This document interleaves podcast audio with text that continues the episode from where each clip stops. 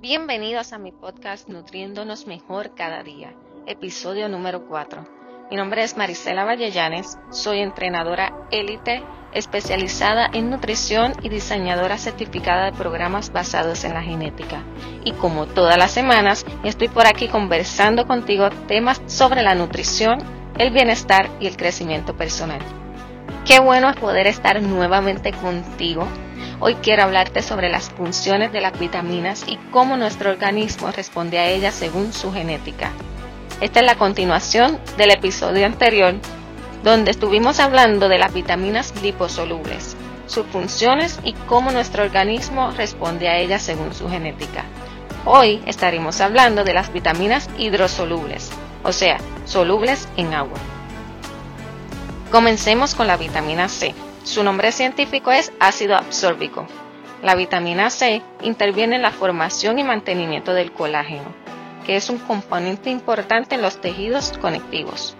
El colágeno es una proteína y un componente importante de la piel, los ligamentos y los huesos. La vitamina C juega varios roles en el cuerpo, entre ellos está promover capilares, encías y dientes saludables, ayuda en la absorción, el transporte y el almacenamiento de hierro intestinal, previene la oxidación del ácido fólico, ayuda a curar heridas, puede proporcionar resistencia contra las infecciones, aumenta la función inmunológica, protege las células del daño de los radicales libres. Incluso los estudios también muestran que la vitamina C puede estar involucrada en el aumento de la fuerza muscular reduciendo los niveles de lactato en sangre y ahorrando glucógeno. Una deficiencia de vitamina C puede provocar escorbuto, que es una enfermedad grave caracterizada por debilitamiento de los tejidos conectivos. Esto resulta en una hemorragia capilar. El escorbuto rara vez se ve en adultos, pero a veces se observa en bebés y ancianos.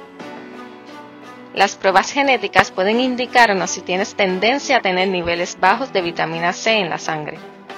Las fuentes dietéticas de vitamina C incluyen frutas, especialmente las frutas cítricas, como el limón, la toronja, la naranja y otras frutas como el kiwi, las fresas, el melón, la cerola. También están las verduras como los pimientos verdes y rojos, la col rizada, el brócoli, las espinacas, las bruselas, el tomate, las papas, los frijoles, entre otros alimentos. La vitamina B1. Su nombre científico es tiamina. La tiamina se convierte en coenzimas que ayudan en la descomposición de los carbohidratos y aminoácidos de cadena ramificada. Otras funciones de la tiamina incluyen la producción de ribosa, que se necesita para la síntesis de ácidos nucleicos, para el crecimiento normal y función celular y para la estimulación del apetito. Los signos de deficiencia de vitamina B1 incluyen anormalidades en el metabolismo de los carbohidratos, fatiga, pérdida de peso, estreñimiento, depresión, confusión, falta de coordinación y una enfermedad llamada beriberi. El beriberi afecta el corazón y el sistema circulatorio y puede causar insuficiencia cardíaca. La deficiencia de tiamina puede ser provocada por un consumo excesivo de alcohol. La tiamina se encuentra en productos integrales, enriquecidos y fortificados como el pan, los cereales, el arroz, la pasta y la harina. Se encuentra también en el germen de trigo, en la carne de res y de cerdo, en el atún, en los huevos, en las legumbres como los guisantes, frijoles y lentejas, en las nueces, en las semillas y en la levadura de cerveza. La vitamina B2, su nombre científico es riboflavina. La riboflavina es una coenzima involucrada en la producción de energía y la respiración celular. Funciona principalmente como parte de dos coenzimas que están involucradas en muchas reacciones de oxidación que producen energía de carbohidratos, ácidos grasos y algunos aminoácidos. Debido al papel de la riboflavina en la energía produciendo reacciones, es un nutriente vital para la salud de todos los tejidos, particularmente para la piel, los ojos y los nervios. Ayuda en la producción de energía la formación de tejidos, el mantenimiento de glóbulos rojos y el metabolismo del hierro y otros nutrientes. Los síntomas de deficiencia de riboflavina incluyen labios inflamados, una piel agrietada y seca, la pérdida de cabello, cataratas, dermatitis y cambios de comportamiento como depresión, mal humor, nerviosismo e irritabilidad. La riboflavina también es esencial para el funcionamiento de las vitaminas B6 y la niacina. Algunos síntomas atribuidos a la deficiencia de riboflavina son causados por el funcionamiento reducido de otras vitaminas. Las fuentes dietéticas de riboflavina incluyen levadura de cerveza, carnes, aves, pescado, productos lácteos, nueces, productos de granos enriquecidos, vegetales verdes como el brócoli, espárragos, espinacas, hojas de nabo, germen de trigo, entre otros alimentos. La vitamina B3. Su nombre científico es niacina. La niacina también funciona principalmente como parte de dos coenzimas importantes que están presentes en todas las células y funcionan en procesos metabólicos vitales, como la producción de energía, glucólisis, metabolismo de carbohidratos y proteínas, síntesis de ácidos grasos y síntesis de esteroides. La niacina también juega un papel en la reducción del colesterol y los ácidos grasos en la sangre.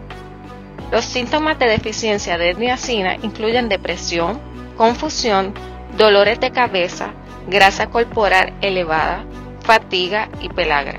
La pelagra es una enfermedad caracterizada por dermatitis, inflamación de membranas mucosas, demencia y piel inflamada y descolorida.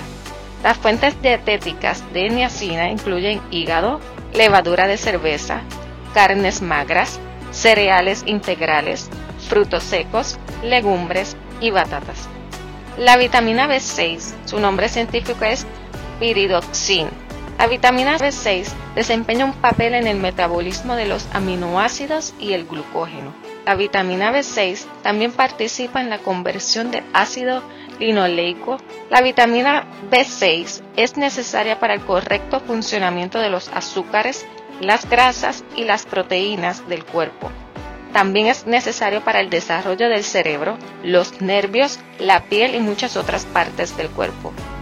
Los síntomas de deficiencias asociados con la vitamina B6 incluyen depresión, problemas de la piel, pobre cicatrización de heridas, anemia, fatiga, neuropatía periférica y ataques convulsivos.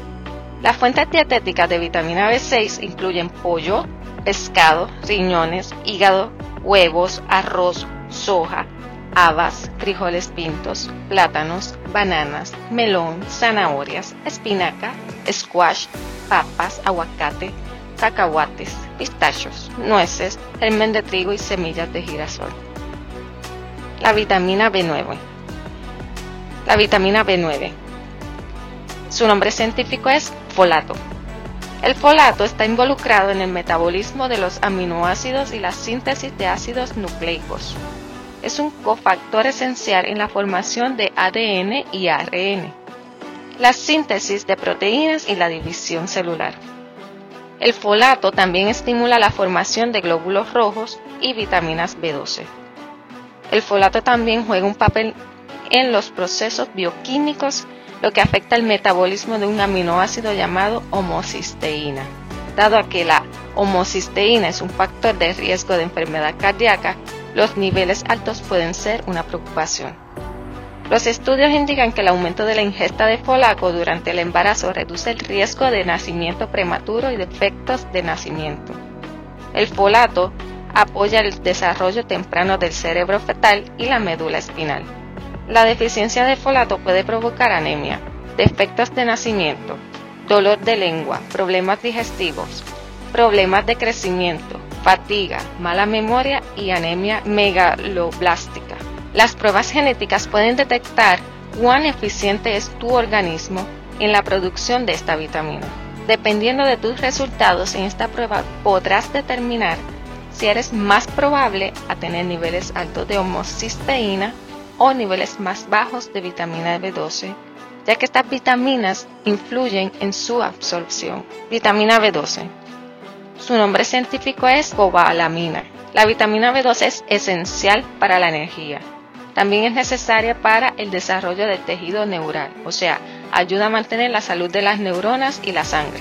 Además, contribuye a la formación del ADN, el material genético presente en todas las células, como también asiste en el metabolismo energético, el crecimiento de nuevas células, a la función del sistema inmunitario y la síntesis de glóbulos rojos. La deficiencia de vitamina B12 en la dieta no es común. La mayoría de las deficiencias son causadas por una mala absorción de vitamina B12, en lugar de una deficiencia dietética. Los síntomas de deficiencia incluyen anemia perniciosa, fatiga, irritabilidad, pérdida de apetito, estreñimiento, dolor de cabeza y dolor de lengua. La anemia perniciosa es una enfermedad que se desarrolla a partir de la absorción inhibida de vitamina B12 y se puede tratar con inyecciones intravenenosas de B12. Las pruebas genéticas pueden predecir tu riesgo de padecer niveles bajos de vitamina B12. Sabiendo esto, te ayudará a ponerle énfasis a un mayor consumo de alimentos ricos en esta vitamina. Las fuentes dietéticas de vitamina B12 se incluyen principalmente en productos de origen animal, como cordero, la ternera, el arenque, la caballa, los hígados de cerdo, ostras, aves, almejas y huevos. Los veganos pueden necesitar un suplemento de vitamina B12. La vitamina B7. Su nombre científico es biotina. La biotina está involucrada en el metabolismo energético, la formación de urea, la síntesis de proteínas y el metabolismo de aminoácidos, glucosa y ácidos grasos. La biotina juega un papel importante en la producción de energía y el metabolismo de la grasa. Actúa en la biosíntesis de ácidos grasos, metabolismo de aminoácidos y glucogénesis. La vitamina B7 también ayuda a mantener la función cognitiva y la salud de las uñas, el cabello, la piel y membranas mucosas. Una deficiencia de biotina puede ser el resultado de niveles bajos en la dieta, pero también de un consumo excesivo de claras de huevo. Esto ocurre porque una glicoproteína en las claras de huevo se une a la biotina, impidiendo su absorción. Aunque el riesgo de la deficiencia es mayor con claras de huevo crudas. La deficiencia de biotina causa náuseas, vómitos, depresión, palidez, dermatitis seca y escamosa, aumento de colesterol sérico y pérdida de tono muscular. Las fuentes dietéticas de biotina incluyen hígado, yema de huevo, harina de soya, cereales, levadura, nueces, coliflor, leche y legumbres. La vitamina B5, su nombre científico es ácido pantoténico el ácido pantoténico desempeña muchas funciones metabólicas importantes, principalmente como componente de la coenzima A. Estas reacciones metabólicas ayudan a producir energía a partir de carbohidratos y ácidos grasos. El ácido pantoténico también participa la síntesis de esteroides y colesterol en la formación de tejido, fosfolípidos de membrana, aminoácidos y neurotransmisores. Los síntomas de deficiencia de la vitamina B5 incluyen debilidad, irritabilidad, ardor en los pies, vómitos e insomnio.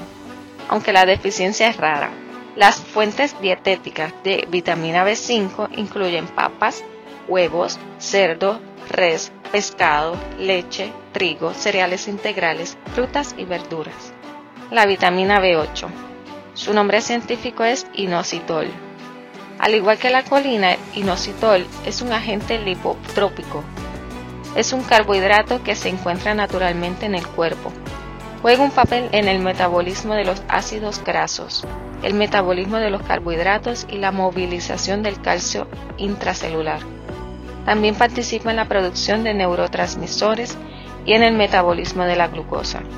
La deficiencia de inositol provoca una acumulación de grasa en el hígado, y puede afectar la función del sistema nervioso. Aunque la deficiencia de inositol es rara, los síntomas de esta deficiencia pueden ser el resultado de una reducción de absorción o aumento en la excreción. Las fuentes dietéticas de inositol incluyen corazón, vísceras, cereales integrales, frutas, leche, frutos secos, carnes y vegetales. Hasta aquí hemos hablado un poco más acerca de las vitaminas liposolubles. y cómo a través de las pruebas genéticas podemos descubrir la forma en que nuestro organismo las procesa. Si tienen la oportunidad de hacerse las pruebas genéticas, yo les recomiendo que no duden en hacérselas, porque por este medio ustedes descubrirán qué es lo que les funciona específicamente a usted mismo. Todos somos diferentes y lo que le puede resultar a uno no necesariamente le funcione a otro. Y esto también le ayudará a ver cómo funciona su organismo en el procesamiento de los macronutrientes y se olvidará de las dietas por el resto de su vida porque trabajará conforme a cómo actúa su organismo. Así que, si te gustaría realizarte una prueba genética y recibir consejos de salud personalizados basados en las posibles implicaciones de estos resultados, déjame saber en los comentarios o contáctame a través de los medios que te muestro en la descripción. Si te gustó este episodio y deseas continuar educándote conmigo, suscríbete a mi canal y compártelo en tus redes sociales para que otros se beneficien de este contenido. Gracias por tomar de tu tiempo para escucharme. Recuerda que si te gustaría realizarte una prueba genética y recibir consejos de salud personalizados basados en las posibles implicaciones de estos resultados, déjame saber en los comentarios o contáctame a través de los medios que te muestro en la descripción. Sabes que estaré por aquí cada semana.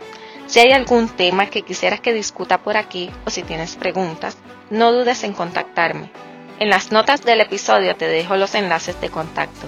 Si encuentras valor en este contenido, comparte este episodio en tus redes, en tu chat y recuerda dejarme tu reseña. Esto me ayudará muchísimo a seguir motivándome y continuar brindándote información valiosa con el fin de nutrirnos mejor cada día. Gracias por tomar de tu tiempo para escucharme.